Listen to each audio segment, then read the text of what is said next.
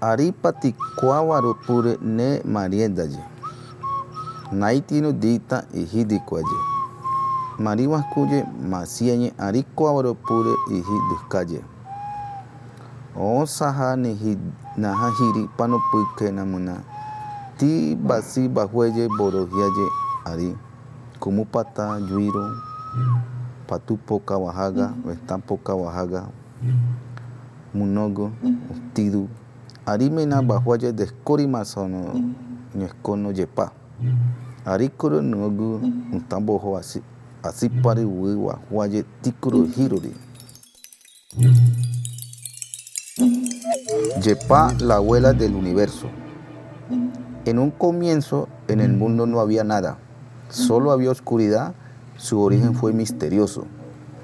La gente antigua dijo que había cosas invisibles que se creaban por sí mismas el asiento de pensamiento, el revistero, la totuma con harina de coca, la totuma con harina de almidón, el cigarro y el portacigarro. Con estos objetos surgió la abuela del universo Yepa.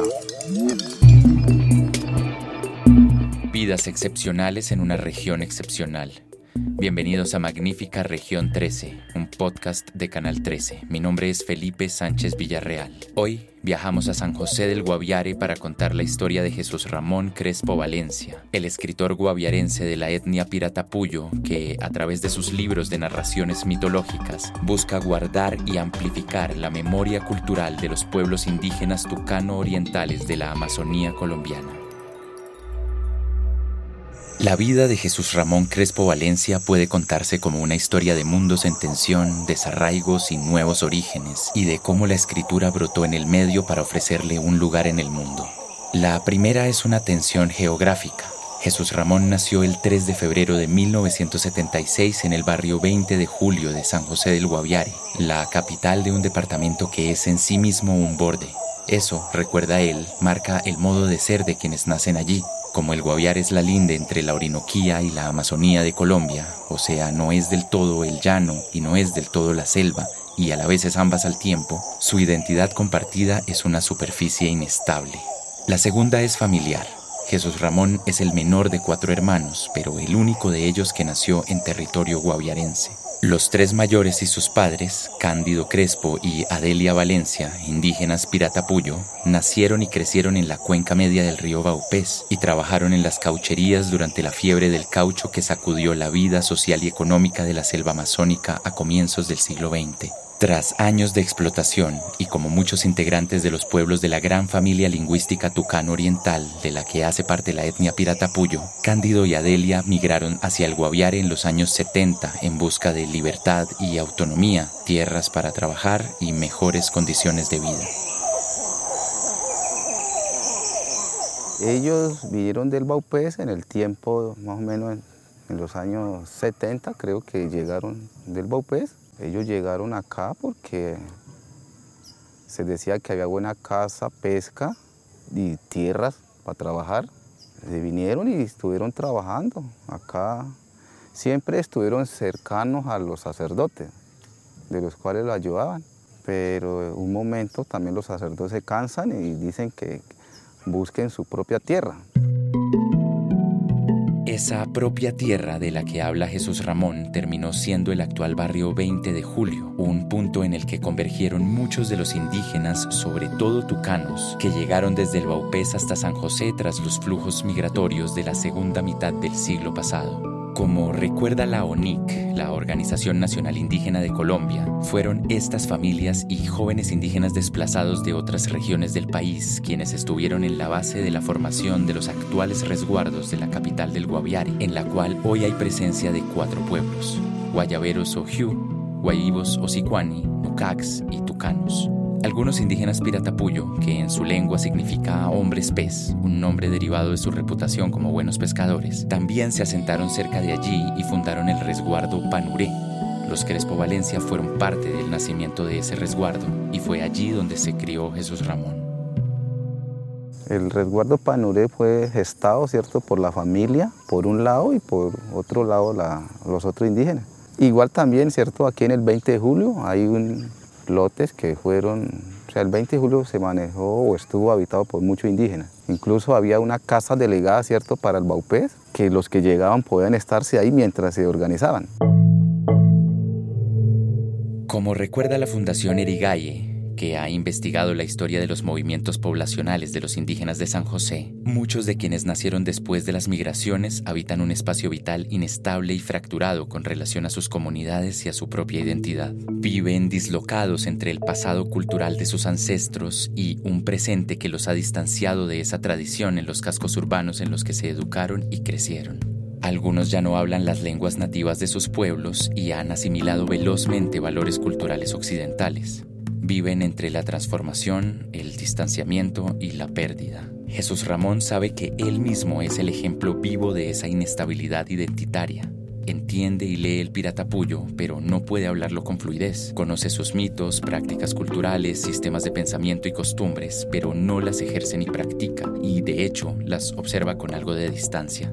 Esa fisura de su identidad hizo que desde pequeño pulsara en él una pregunta quién era él y, siendo él el único nacido en San José, cuál era su vínculo con la herencia ancestral de su familia. Cómo entender, en ese territorio cultural movedizo, su propio lugar en el mundo. ¿Cuál había sido la razón profunda del éxodo de sus padres? Un tema fue por qué o cómo o por qué estamos acá. Pues ellos se remontan a que allá en el Baupé, Santa Teresita de Panamiri, frontera con Brasil, eh, fue la tierra ancestral. Pero hubo, hay muchas dificultades allá. Hay poca cacería, poca pesca. Y hay muchos problemas internos, tanto por rivalidades de tierras, por rivalidades de conocimiento. Ellos pienso que perdieron el apoyo de un payé que fue el abuelo de nosotros, el cual era como la fuerza, ¿cierto? De ellos, el soporte, y con la muerte de ellos dicen nos vamos mejor, porque así como murió el que más sabe, seguramente también podían morir. Ellos salen, dejan las tierras, pero salen bien, hacen su fiesta y se, vienen. Las tierras quedaron a cargo, casi la mayoría de tierras quedaron a cargo, allá hay unos nucases también, eran como los sirvientes prácticamente. Ellos se quedan con, con las tierras en una parte y la otra parte quedan los otros primos, que son los Beltranes siendo primo, pero tiene otro apellido, pero ellos todavía están allá. Pues a mí me, me propusieron en una ocasión, ¿por qué no visitas a tierra? Yo dije, no, estoy ocupado y no sé, todavía no tengo oportunidad. Hasta el momento no sé. Las anécdotas que le contaban Cándido y Adelia sobre su abuelo, el payé del que habla, activaron desde su infancia su interés por empaparse y reconstruir la historia mítica y simbólica de su pueblo. Su muerte, que precipitó la salida de los Crespo Valencia del Baupés, condensaba para él la ruptura del vínculo espiritual con su territorio originario que, como cuenta, no conoce y no ha podido visitar nunca. Pero la memoria de su abuelo era también la posibilidad de que a través de la palabra ese vínculo ancestral podía volver a hacerse presente. Por eso, entender la muerte de su abuelo era entender las razones de su propio origen. Le quiero contar que los payeses, ellos nacen para ser payés. Le enseñaron eso y, él aprendió y llega un momento que tiene que hacer su ejercicio. y un ejercicio que ellos hacen es, se llama de, ser devoluciones de males, porque allá se hacen males a la gente, males por alguna razón. Uno que sabe le hace mal al otro y muere. Entonces ellos, ellos llaman a un payé, vea, se me murió alguien, mírelo a ver qué pasó, qué necesita y devuélvale el mal que le hizo. Y lo que él hacía era llamar al espíritu, ellos cantan, llaman al espíritu causante del mal, lo mata, ahí acabó también. La evolución es matando al que hizo mal, lo mata, pero viene otro en contra ahora, y viene otro, y viene otro, si, si no pueden con él va matando a los otros payés, lo va matando. Eh, a él no lo mata un payés, sino lo mata es un rezo hecho pero se lo da es una, un amigo, un familiar. Creyó de que no le podían hacer, pero sí, le pasaron un cigarrillo y ahí le pasó el mal. No pudo hacer el contra de eso, porque los payés saben sacar, quitar, pero ellos a otros, casi entre ellos mismos no se puede, tiene que hacer otro. Él muere, pero la muerte de ellos no es tan fácil, porque ellos tienen un poder, y ese poder solamente lo puede quitar otro payé. Y sus cosas que eran baúles con ciertos elementos que tienen ellos, piedras, se lo tiene que llevar también otro payé. Tiene que ser heredado para otro y su poder quitado por otro. Y eso lo hicieron, otro payé le quita, dice según ellos en su realidad tienen unos poderes y en su cabeza, como lanas, y, pero, son invisibles, no lo vemos. Pero se le quitan eso para poder morir. Y sus cosas lo heredan, lo, lo esconden, otro para poder morir. Y no, no mueren, sufren.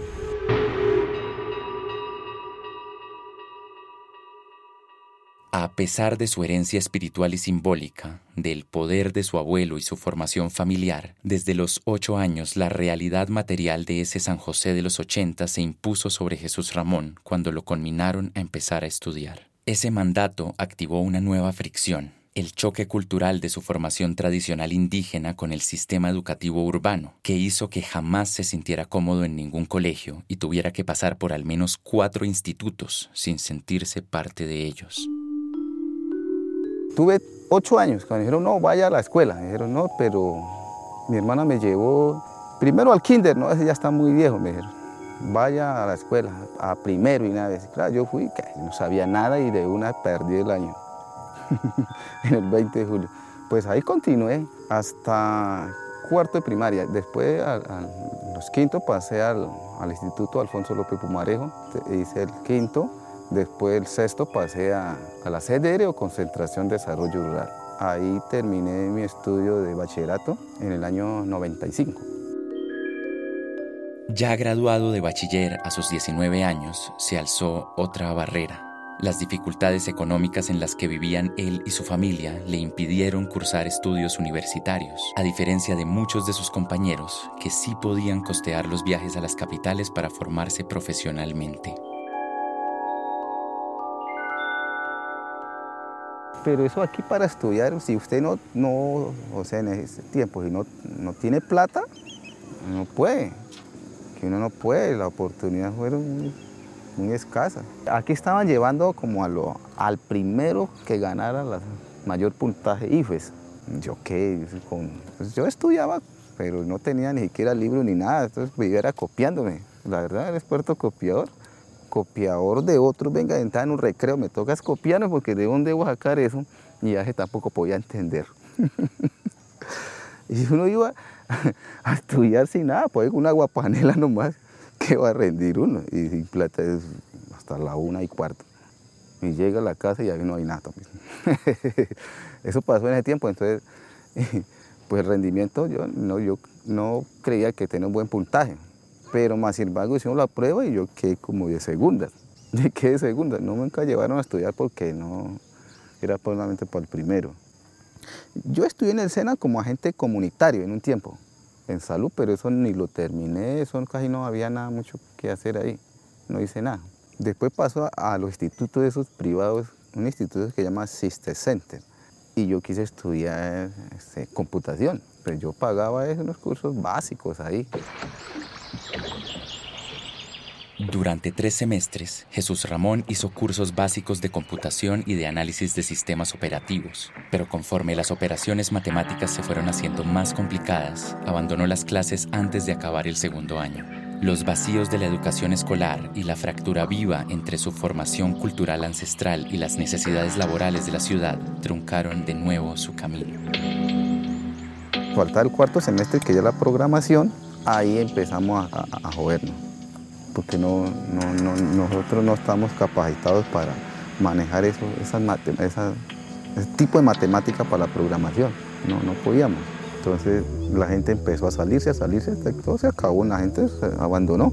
Y yo también, pues que todos nos abandonamos eso. El siguiente intento de formación profesional fue en el SENA, a donde las organizaciones indígenas le sugirieron inscribirse a estudiar promotoría de salud. Estudió, pudo terminar su programa técnico y al fin sintió que había una salida. Sin embargo, al intentar poner en práctica su oficio, llegó el golpe de realidad más inclemente de todos. Por el control territorial que se disputaban varios grupos armados en el Guaviare, un departamento aislado durante años y asediado de manera particularmente violenta por el conflicto, no podría salir desde San José hacia los territorios indígenas que necesitaban servicios de salud a ejercerlo. No, ese tiempo del conflicto, aquí uno no podía ir a trabajar. Para poder trabajar tenía que ir por allá lejos. Y allá uno que, si va por allá está lleno de guerrillas. Aquí uno vivía aquí con la, acá en el pueblo y aquí está lleno de paramilitares. La mayoría de los jóvenes de ese tiempo, que uno distingue, fue paramilitar entonces. Y uno, si andaba, tenía que saludar. Este pueblo está lleno de, lleno de milicianos y formantes. Entonces uno si saludaba ya es, no baja allá, no, él saluda tal, esos son unos sapos paramilitares, podía tener pues, a morir. Yo, yo mejor no pido ni trabajo por ahí, me quedo acá mejor comiendo mi quiñapira y estoy tranquilo. Entonces después dijo, no, yo voy a, voy a seguir estudiando salud, pero la parte administrativa. Entonces yo no me voy a ningún lado, voy a estar aquí mismo, aquí en el casco urbano. Puedo estudiar para eso mejor. Me estudié un técnico auxiliar administrativo. Pues terminé y dije, voy a intentar trabajar, pero no, eso no, el sistema colapsado, no, no pagaban. Me puse entonces a jugar con proyectos culturales hacia los pueblos indígenas. Eso fue en 2004, cuando, desilusionado por no poder ejercer su rol como administrador de salud y al saber que no podría salir del municipio por la zozobra instaurada por la guerra, algo se alumbró en él. Vio un horizonte. Si no podía ir al territorio de sus abuelos, iba a traer ese territorio hacia él a potenciarlo desde su propio lugar de vida con las únicas herramientas que tenía a la mano, la palabra y la memoria. Desde joven a mí me interesó todos esos relatos, uno escuchaba eso, bueno, aquí me contaron esto, y en ese tiempo tenía buena memoria, a mí no me olvidaba tan fácil. De una vez usted me contaba, yo, yo sé qué es ese cuento, ese, qué es y, y me acordaba fácil, ah, qué tal cosa, ese relato tan, tan, tan. Jesús Ramón se propuso entonces aprovechar esos conocimientos heredados y su propia relación con las comunidades indígenas de San José para darle vida a ese pasado que lo acompañaba en medio de su presente esquivo y turbulento. Así, de la mano del Fondo Mixto de Cultura del Guaviare, el primer paso que dio fue el de elaborar el componente indígena de una monografía informativa sobre su municipio, titulada San José del Guaviare, capital de la esperanza. Nosotros comenzamos en el 2004. fue una monografía que se trabajó de San José del Guaviare. Esa monografía se buscó que se dara a conocer todo lo que existe aquí en el departamento, tanto su historia, su, cómo está construido territorialmente, sus municipios, sus veredas, sus corregimientos, qué piensa la gente, qué hay. De todo eso, como ese libro fue, fue como darnos a conocer qué tenemos. En ese libro yo trabajé lo que es el sector indígena, dar a conocer qué, qué comunidad hay acá, cuáles son sus características, cuáles son sus problemáticas. Entonces, ahí comenzamos el proceso ese.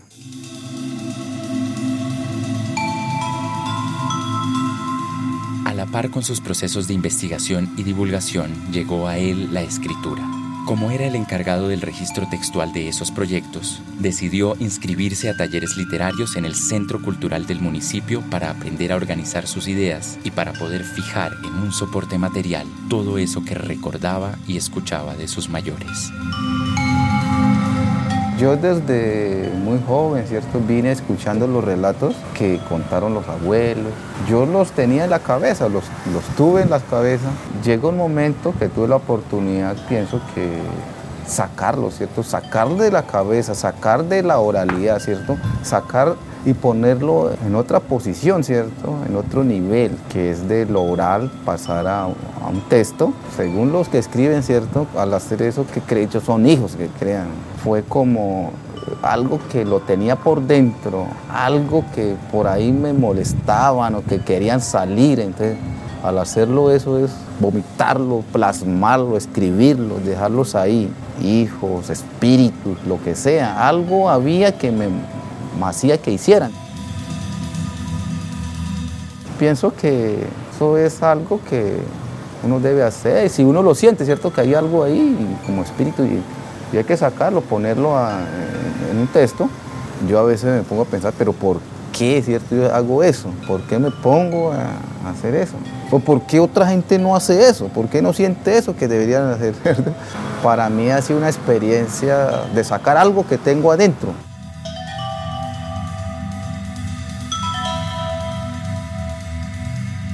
De la urgencia por sacarse de encima esos espíritus, como lo dice él mismo, fundó junto a otros colegas el taller permanente de escritores Guaviarí, del que hizo parte en sus orígenes. Este taller reunía y aún reúne a personas de San José que, como él, querían aprender herramientas para formarse en habilidades escriturales y compartir ese interés con otros, en un departamento en el que la oferta de formación en literatura era y sigue siendo muy escasa.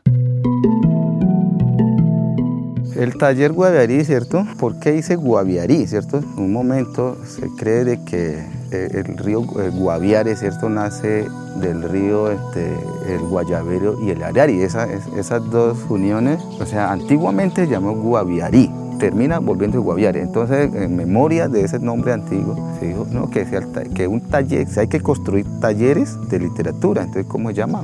Guaviarí se crea el taller de literatura como para hacer esos ejercicios, esos ejercicios literarios.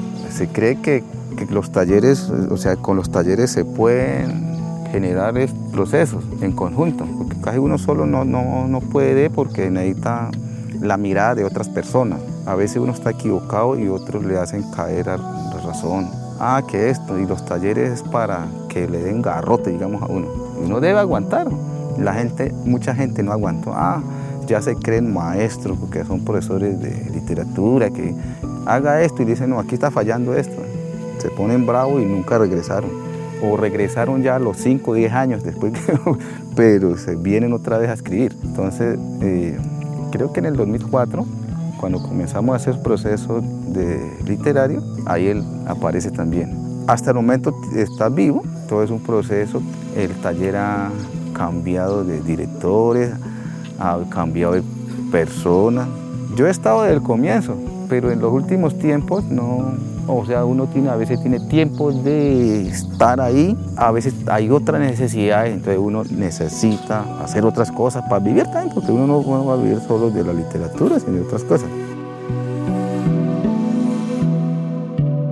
El resultado fue un libro colectivo titulado Guaviarí, Raudal de Cuentos, en el que publicó sus primeros dos relatos, Los Guardianes de la Selva y El Morroco Valiente, inspirados en historias tradicionales de su comunidad. Los Guardianes de la Selva hace referencia a que existen unos seres en la naturaleza, seres en la selva, que estos seres son como los protectores que cuidan a los animales pues ellos se enojan con la gente, los que llegan ahí, ellos se enojan, los asustan o hasta lo matan, le hacen mal a la gente, porque son de la selva. Uno se le mete, pues se ponen, se enojan. Ese es un relato de eso que pasa, algo sucede con unas personas. El morroco valiente hace referencia a estos relatos que las hazañas de un morroco. La creencia indígena cree que en un tiempo ellos fueron también como la gente morroco es una tortuga. Esa tortuga en un momento en mi relato tiene un término, pero seguí investigando en un término, un tiempo, y me di cuenta que no terminaba ahí, que había otra, otra hazaña de él. Y me, con pena a ese personaje, me tocó volver aquí, en después del tiempo de 2014, volver a completar lo que faltaba. este es otra, aquí aparece otra vez Morroco, Yabutí. Este es el mismo morroco que allá, pero yo dije, no se terminó. Me tocó volver a revivir y que hiciera otra hazaña. Como unos personajes, ¿cierto? Que uno puede jugar con los personajes, o puede morir, o decir no morir, revivir, y él sigue con sus hazañas. Entonces hay una cierta libertad, la afición hace eso.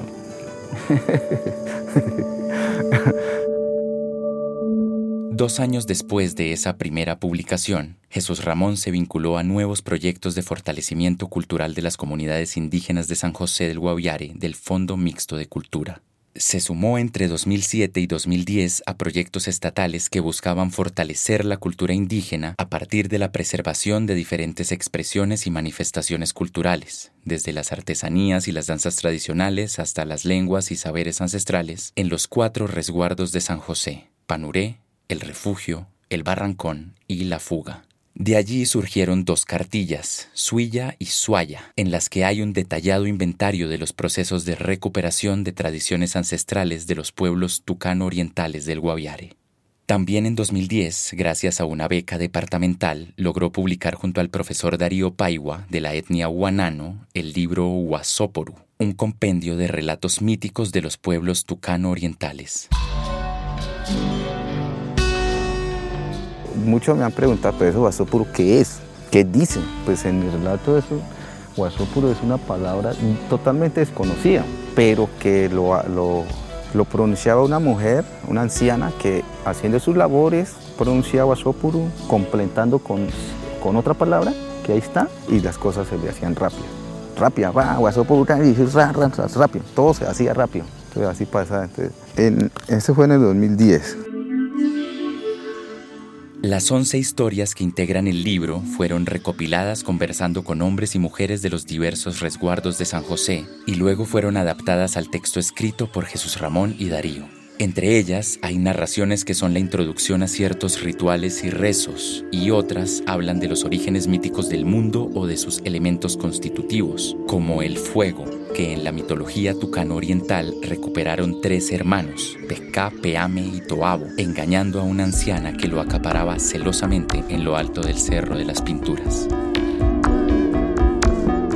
Uno comienza con más fácil, es contar cosas que uno sabe los cuentos también, después comenzamos a contar cuentos. Yo como manejo la parte indígena y sus, relatos, comencé a trabajar cuentos. Pero traes la mitología como algo no cuento, sino como algo que tiene sentido y que no es una ficción, sino que también es algo real, porque mucha gente lo maneja, lo sabe ahora, maneja el conocimiento, esa mitología. Con los años, Jesús Ramón se fue volviendo reconocido en el departamento por sus narraciones mitológicas y por su trabajo de preservación de las tradiciones ancestrales de los tucanos. Eso hasta 2013, cuando tuvo un encuentro que cambió su mirada sobre las posibilidades de la literatura. El reconocido sociólogo, escritor y excomisionado de la verdad Alfredo Molano Bravo, quien falleció en 2019, fue a acompañar uno de esos talleres y le dio a Jesús Ramón un consejo que le afiló la perspectiva. No por ser indígena debía solo restringirse a narrar relatos mitológicos, sino que también podía dar cuenta de su propia realidad social a través de la ficción.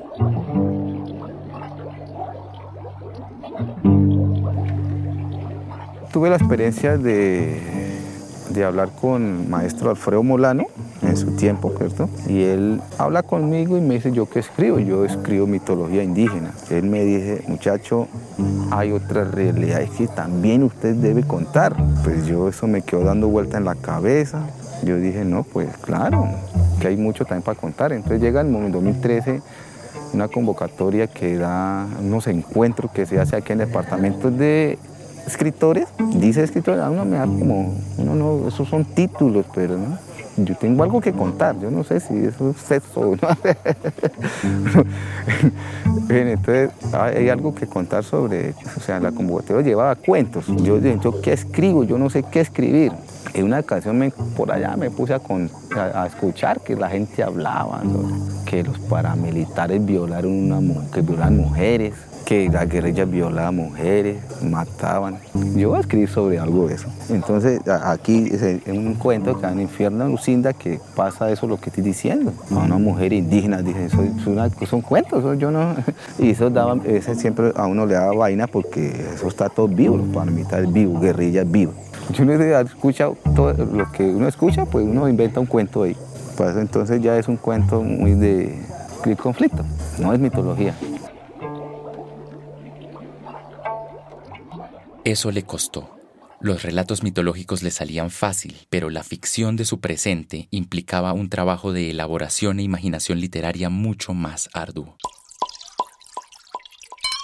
Inicialmente yo no, no digo no, porque para mí yo cuento lo más fácil que me ha quedado, que es estos relatos, porque ya aquí toca hacer un trabajo mucho más literario, mucho más eh, imaginativo. La mitología ya está casi contada, Aquí toca es comenzar a, crearla, entonces es otro trabajo, pero como ya con la, uno se pone a imaginar cosas ya, ya está trabajando la cabeza a otro estilo. Y sí, yo entendí también que, hay realidades.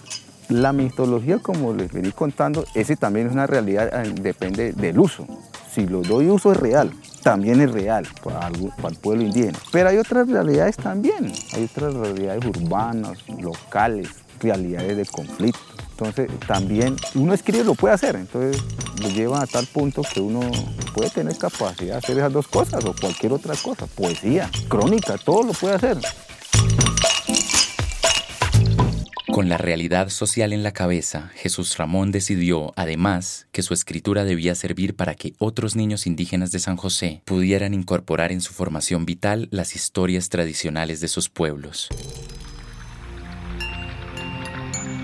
El 2014 se pretendió de que hay que llegarles a los niños y jóvenes y para llegarle toca ser, tener un lenguaje diferente y con ilustraciones. Entonces aparece nosotros también contamos, que ella viene con ilustraciones y tratando de cautivar a los niños jóvenes a que lean. Yo participo también ahí. Paulino y su nieto Marquito hace referencia a lo que yo he venido escuchando sobre el río. Unos indígenas antiguos, carijonas, pescadores, amigos de papá en la noche se sentaban a, hablar del río, que ellos eran pescadores, caimaneros, que miraban yo no sé qué, unos bichos tan, tan. Entonces eso yo lo escuché y dijo, no, vamos a contar qué hay sobre el río. Hay que contar a los niños, de pronto eso les llamará la atención en algo. No, que hay un gurre agua, que un camarón eléctrico, que hay, yo no sé, tigres del agua. Entonces yo lo que cuento es eso, allá hay en el profundo hay esto. y, con, bueno, y Yauti hace referencia a ese mismo morroco que le decía que me tocó volver a revivirlo otra vez y que complete su hazaña. ¿Cómo lleva, cierto? Uno ser una locura. Uno... No, eso la literatura hace, la afición hace de que un personaje uno lo deja, lo puede seguir. Así él muera, vuelve, dice, revive, no sé cómo, pero se revive y vuelve, genera otra vez para que complete sus hazañas. Siguiendo su propio mundo escritural y simbólico y volviendo a la mitología, en 2018 le dio vida al libro más importante de su carrera, Yepa, en él, y con el apoyo de su hermano Hernán, escribió nueve mitos de origen de los pueblos tucan orientales y por primera vez decidió hacerlo en sus dos lenguas, el español y el piratapuyo. De Yepá es el fragmento que Jesús Ramón leyó al comienzo de este episodio. Allí se cuentan, entre otras, la historia de la abuela del universo, Yepá, que lo creó todo, el nacimiento de varios objetos de poder de los pueblos indígenas del Guaviare, como la totuma con harina de coca, el cigarro o el asiento de pensamiento, o los relatos de figuras de poder ancestrales de la comunidad como el hombre Danta y el hombre Rayo. Yo tuve la posibilidad de ser como investigador del Instituto Colombiano de Antropología e Historia y eso me dio la posibilidad de recoger un poco de memorias. Y yo lo tuve, esas memorias, con más de 10 años y yo había escrito WhatsApp por esos relatos. Yo dije, no. Y yo dije, ¿por qué no escribo eso? Y lo va a escribir en lengua. Eso va a hacer la diferencia, porque yo para escribirlo es lo mismo como siempre, no. Ya no le veo ese, qué me, qué, con qué causa el impacto ahí toca meterle lengua. Entonces tenía parte investigado, y completo investigo y trabajo en lengua. Y le hago ilustraciones para verlo más llamativa. En los últimos años, el interés de Jesús Ramón, y como aprendió de Alfredo Molano, también ha estado en contar desde la ficción algunos de los problemas más urgentes de su comunidad y su departamento, como la deforestación de la selva amazónica o el reclutamiento forzado de indígenas por parte de grupos armados ilegales. En 2020 publicó un cuento en la colección La Amazonía también cuenta, en el que denuncia cómo algunos indígenas que deberían fungir como protectores de la selva amazónica están siendo ellos mismos agentes de su destrucción, como efecto de los procesos de colonización y la asimilación de los discursos extractivos del hombre blanco. Lo que aquí se quiere decir es que hay que hacer lectura de libros que hablen de la Amazonía, debido al tema que la deforestación de la Amazonía. Usted sabe que está sucediendo eso. Con base en eso hay que escribir algo sobre eso. Como fue cierto el pensamiento que se manejó, el encuentro. Había que leer La vorágine de Eustacio Rivera, había que leer de Perdió en la Amazona de Castro Caicedo, había que leer eh, el libro de La gente que camina de María Zuluaga, una escritora llanera que habla sobre el ONUCA. Con base en, lecturas de uno de los libros, planteé una idea, planteé una posición. Aquí yo planteé una posición, la la vorágine. Una cosa que me llamó la atención es que nosotros mismos somos los agentes de la destrucción. Nosotros, nosotros mismos. No hay otro, nosotros mismos somos. Entonces lo que quiero decir es aquí, toque el tema indígena. Venido escuchando por aquí es que el indígena es que, que, que, protege la naturaleza. Yo aquí lo quiero contar es, ¿no? en un momento, tampoco no es todo así. Indígena también es un destructor de la naturaleza, lo que digo aquí. Ha venido sucediendo así, así, así. Ya hay una, otras realidades, como tocamos realidades, ¿cierto? la realidad es otra también para el indígena. Aquí también ya, quiere acumular, ya quiere hacer otra cosa, ya. Entonces ya está cambiando el ritmo de vida. Tiene que aquí acomodarse. Y tiene que volverse destructor también como todo. Aquí planteamos eso, en el 2020. En esa línea, uno de los intereses que ha movido el trabajo creativo y de liderazgo cultural de Jesús Ramón es que las narraciones indígenas no circulen solo entre las propias comunidades, sino que se sepa que, como los clásicos del canon literario de Occidente, las voces indígenas pueden aspirar a la universalidad. Justamente de ese interés surgió el libro Del llano y la selva a la universalidad, una compilación de relatos producto del decimosegundo encuentro virtual de escritores regionales. Y aquí se pensó es que hemos manejado muchos relatos aquí en, lo local, en lo regional, pero eso a veces lo regional maneja unos términos muy locales que se quedan aquí nomás. Entonces, ¿cómo manejar o cómo hacer que estos términos locales sean universales? Sean, ¿Cómo hacer? Había que leer entonces a, este Márquez, García Márquez, había que leer otros personajes, cómo ellos con sus ¿Cómo hacen que sus relatos sean universales, sean leídos en cualquier lado? ¿Qué emplean ellos? ¿Qué lenguaje? ¿Cómo hace? Toca analizar esas cosas. Entonces aquí tratábamos de corregir los textos locales a tratarles más universales. De ese proceso surgió su más reciente cuento, titulado Tranquila Apariencia. Y aquí manejo un cuento que se llama Tranquila Apariencia, que hace referencia a situaciones de conflicto en estos territorios que digo que hay un personaje, un comerciante que anda aquí para allá haciendo negocios, aparente se ve bien, pero él es un hombre de la calle, digamos. Tiene familia, vive bien, vive tranquilo. A él lo, lo cogen, lo encarcela, él sale, pero él dice que eso le tocó si no lo matan, así. Entonces es una realidad que a veces es ficción, pero hay realidades que ha pasado de ese estilo.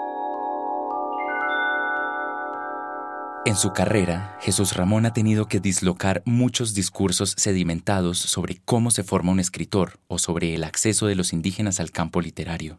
Según cuenta él mismo, y como han señalado muchos investigadores de las literaturas indígenas como el profesor Miguel Rocha, en los sistemas simbólicos y narrativos de estos pueblos se quiebran, por ejemplo, las nociones occidentales de autoría, pues los relatos circulan de forma oral y el narrador los actualiza cada vez que los cuenta, o la idea de lectura, pues muchos de los narradores indígenas no se forman leyendo libros, sino aguzando la escucha o transmitiendo de manera oral sus historias.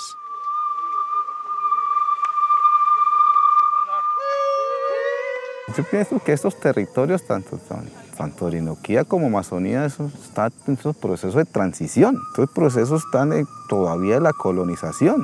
Y la gente, ¿cierto? Es de trabajo. La gente todavía no es de, de leer, de escribir. Es un proceso, todavía están esos procesos. Entonces es muy, es muy débil la lectura. Incluso los que escriben dicen que para fortalecer toca leer bastante.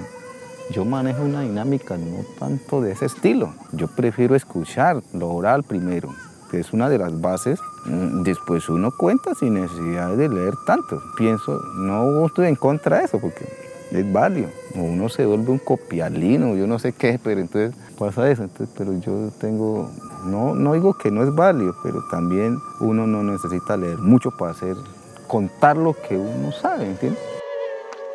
Para Jesús Ramón, además, su trabajo literario puede ayudar a preservar las memorias orales de los pueblos indígenas de su región, que por las diásporas hacia los centros urbanos, la pervivencia de prácticas coloniales en Colombia y los procesos de asimilación cultural están en riesgo de desaparecer.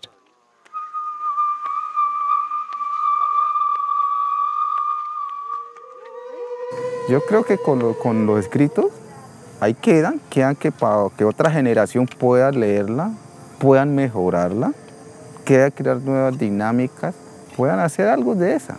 O puedan ellos hacer otra parecida. Yo puedo generar a partir de ahí, puedes hacer solo dibujos, pueden hacer muchas cosas. Entonces, pues algo, algo se está perdiendo, entonces hay que hacer algo, hay que dejarlo ahí en algo y tratar de que esto, o sea, que yo he venido pensando de que los pueblos indígenas tienen esta oralidad, ¿cierto? Debe haber como una literatura indígena. Todo esto tiene que basarse en una para que para fortalecer la lengua. Porque qué, o sea, así en esos ejercicios, ¿por qué es un idioma? Por depende de los textos que tienen, detente de los escritos, por eso es un gran idioma. Al no haber mucho texto, simplemente es una lengua. Entonces eso hace la diferencia. No estoy, diciendo que hay que escribir todo de la lengua para que se vuelva un idioma. No es, no es tampoco llevar a extremos, sino que hay que hacer algo para que quede escrito, que de algo servirá para el futuro.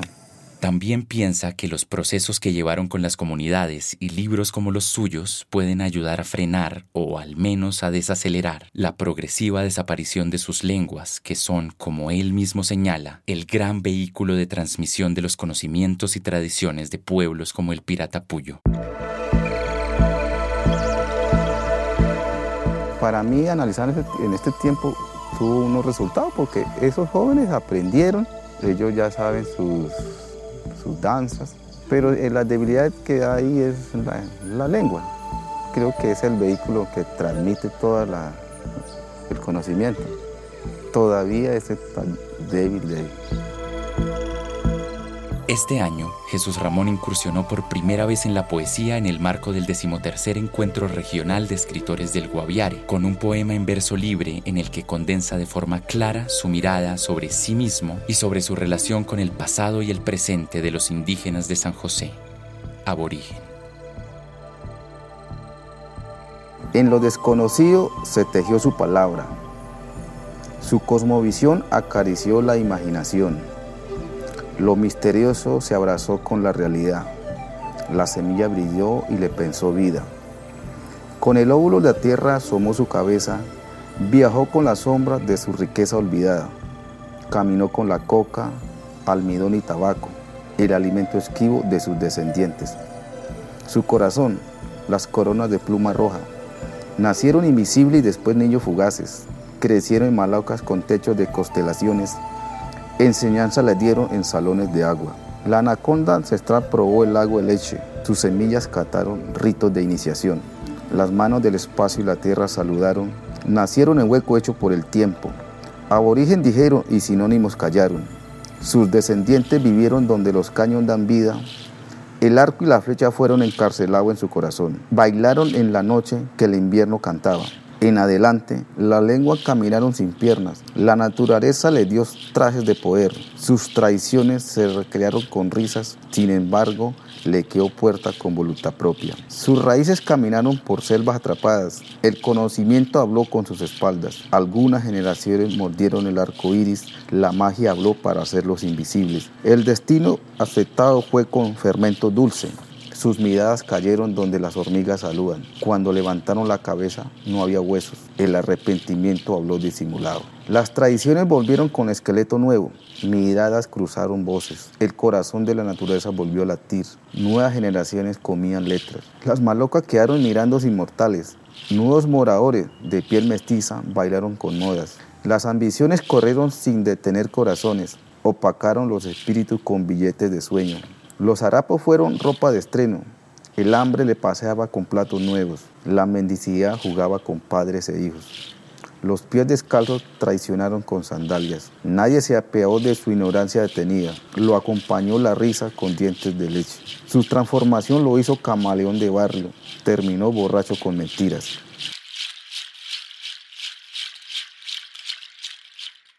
Enclavado entre muchos mundos, el del casco urbano y el de las selvas de las que vino su familia, entre la palabra hablada y la palabra escrita, entre el mito y la realidad social, Jesús Ramón aspira a seguir haciéndose un lugar propio a través de la escritura y a que en algún momento los autores indígenas como él puedan vivir de su trabajo. Que aumenten los apoyos del Estado por un lado y por otro que los lectores, tanto de su comunidad como de las grandes capitales, vuelvan el oído y la mirada hacia los bordes del país para hacer audibles voces como la suya en el campo literario nacional. Porque la literatura para personas como él no es solo un pasatiempo, sino una manera de mantener viva la memoria de su pueblo, de poder volcar en la página los propios espíritus que lo habitan y de fortalecer a su comunidad a través de la palabra de restaurar los vínculos rotos con su pasado y su territorio ancestral, y de, como dice su poema, abrazar lo misterioso con la realidad para volver a hacer brillar su semilla.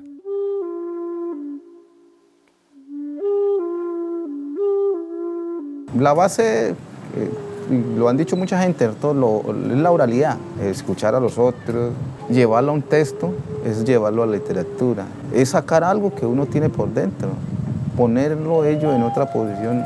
Yo he pensado a veces que son como espíritus, que uno debe sacarlos. Ellos ahí pueden tener vida, otros los pueden llevar, los pueden leer para que sean reconocidos, valorados, ¿me entienden? Eso hace la literatura. Para mí ha significado sacar algo que tengo por dentro, darlo a conocer. Lo que uno sabe, darlo a conocer, lo valoren, Porque he pensado, o sea, más allá también tiene otro sentido. La literatura lleva a que un reconocimiento. Aquí, en cualquier lado, ¿cierto? El sistema educativo, la forma como se está organizando, nunca permite conocernos.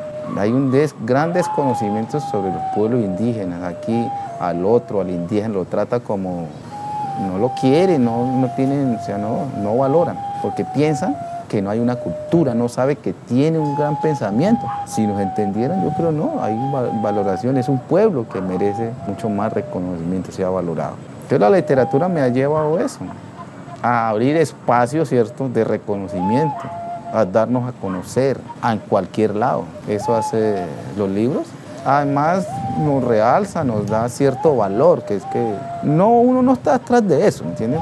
Pero uno debe entender que de la literatura, aquí en esto pues no se puede vivir, pero uno debe buscar, ¿cierto?, en algún momento cómo generar unas entraditas para uno, porque uno tampoco no está por todos lados corriendo diciendo, deme trabajo. Eh, hay que tratar de, generar desde lo poquito que uno puede hacer, y la literatura, la literatura también puede hacer generar unos ingresos para uno y no le hace mal a nadie. Pues yo, pienso que esto es un ejemplo, ¿cierto?, serviría para que otras generaciones lo hagan, se animen a que hay que contar lo que uno sabe, lo que uno es, y nos lean en cualquier momento.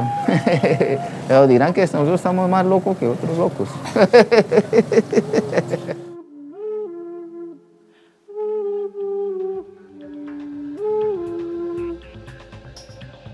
Magnífica Región 13 es un podcast del equipo digital de Canal 13. Este episodio fue investigado y escrito por quien les habla, Felipe Sánchez Villarreal. La grabación estuvo a cargo de Juan Orrego. La asistencia de producción fue de María Rivas. El arte es de María Margarita Jiménez y la edición y diseño sonoro son de Gabriel Grosso. El resto del equipo digital de Canal 13 está integrado por Juan Sebastián Patiño, Andrés Cristancho, Anderson Labrador e Ivonne Spinoza. El líder digital es Álvaro Campo. Sigue a Canal 13 en todas las redes sociales como arroba Canal 13co. Este es un contenido de Canal 13 financiado a través de los recursos del Fondo Único de Tecnologías de la Información y las Comunicaciones FUTIC. Canal 13, más de lo que quieres.